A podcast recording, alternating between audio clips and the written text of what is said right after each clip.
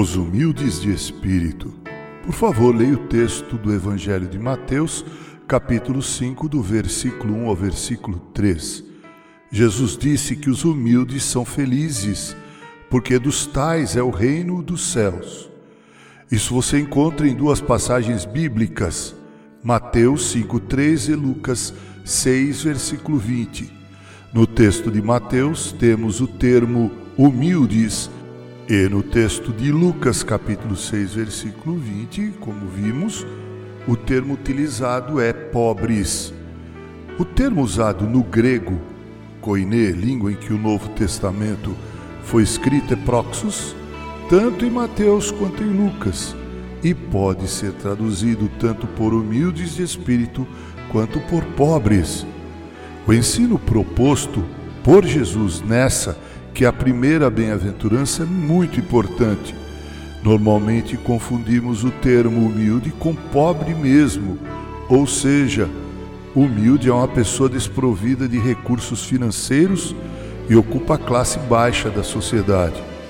Confundimos também o termo humilde ou pobre, como Jesus usou em Lucas, com uma condição intelectual inferior. É muito comum ouvirmos algumas pessoas se referindo a outras nos seguintes termos: Ah, essa pessoa é muito humilde, ela não sabe nem ler. Mas usamos também o termo humilde com uma forma devida assumida, na qual, mesmo a pessoa tendo posses ou até mesmo um bom nível intelectual, ela não se gaba e nem se deixa possuir pelo orgulho. E então aqui humilde seria o antônimo de orgulho. Mas permita-me dizer, olhando para o contexto desse versículo, bem como para toda a Bíblia, que não é desse tipo de humildade que Jesus está falando aqui ao dizer: Felizes os humildes de espírito, porque dos tais é o reino dos céus. Então, de que tipo de humildade, o que seria essa humildade da qual Jesus está falando aqui nessa primeira bem-aventurança? Bem, deixa-me dizer a você qual é a minha compreensão dessas palavras de Jesus.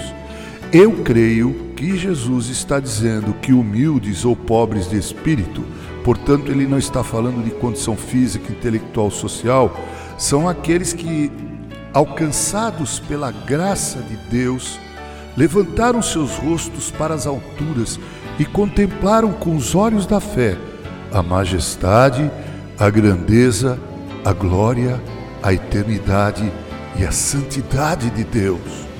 Essa contemplação só é possível se Deus se revelar assim. Ninguém compreende Deus dessa maneira se Deus não se revelar a Ele dessa forma. Ora, prezado irmão e ouvinte, quando temos essa visão do Deus eterno, majestoso, glorioso e santo, só nos resta cair de joelhos e dizer como Isaías: Ai de mim, estou perdido, porque sou um homem de lábios impuros e habito no meio de um povo de impuros lábios, e os meus olhos viram o Rei, o Senhor dos Exércitos. Isaías 6,5. Se bem que o que Isaías viu não foi mesmo Deus em toda a sua glória, mas tendo visto parcialmente a glória de Deus, ele concluiu com sua pobreza, miséria e pecado.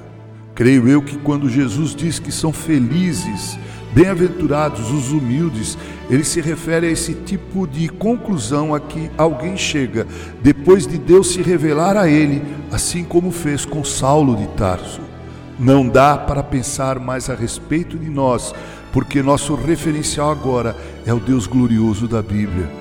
O reformador João Calvino escreveu nas Institutas da Religião Cristã Quase toda a suma de nossa sabedoria, diz ele, que devera se deve ter por verdadeira e sólida sabedoria, consiste em dois pontos a saber: no conhecimento que o homem deve ter de Deus e no conhecimento que deve ter de si mesmo.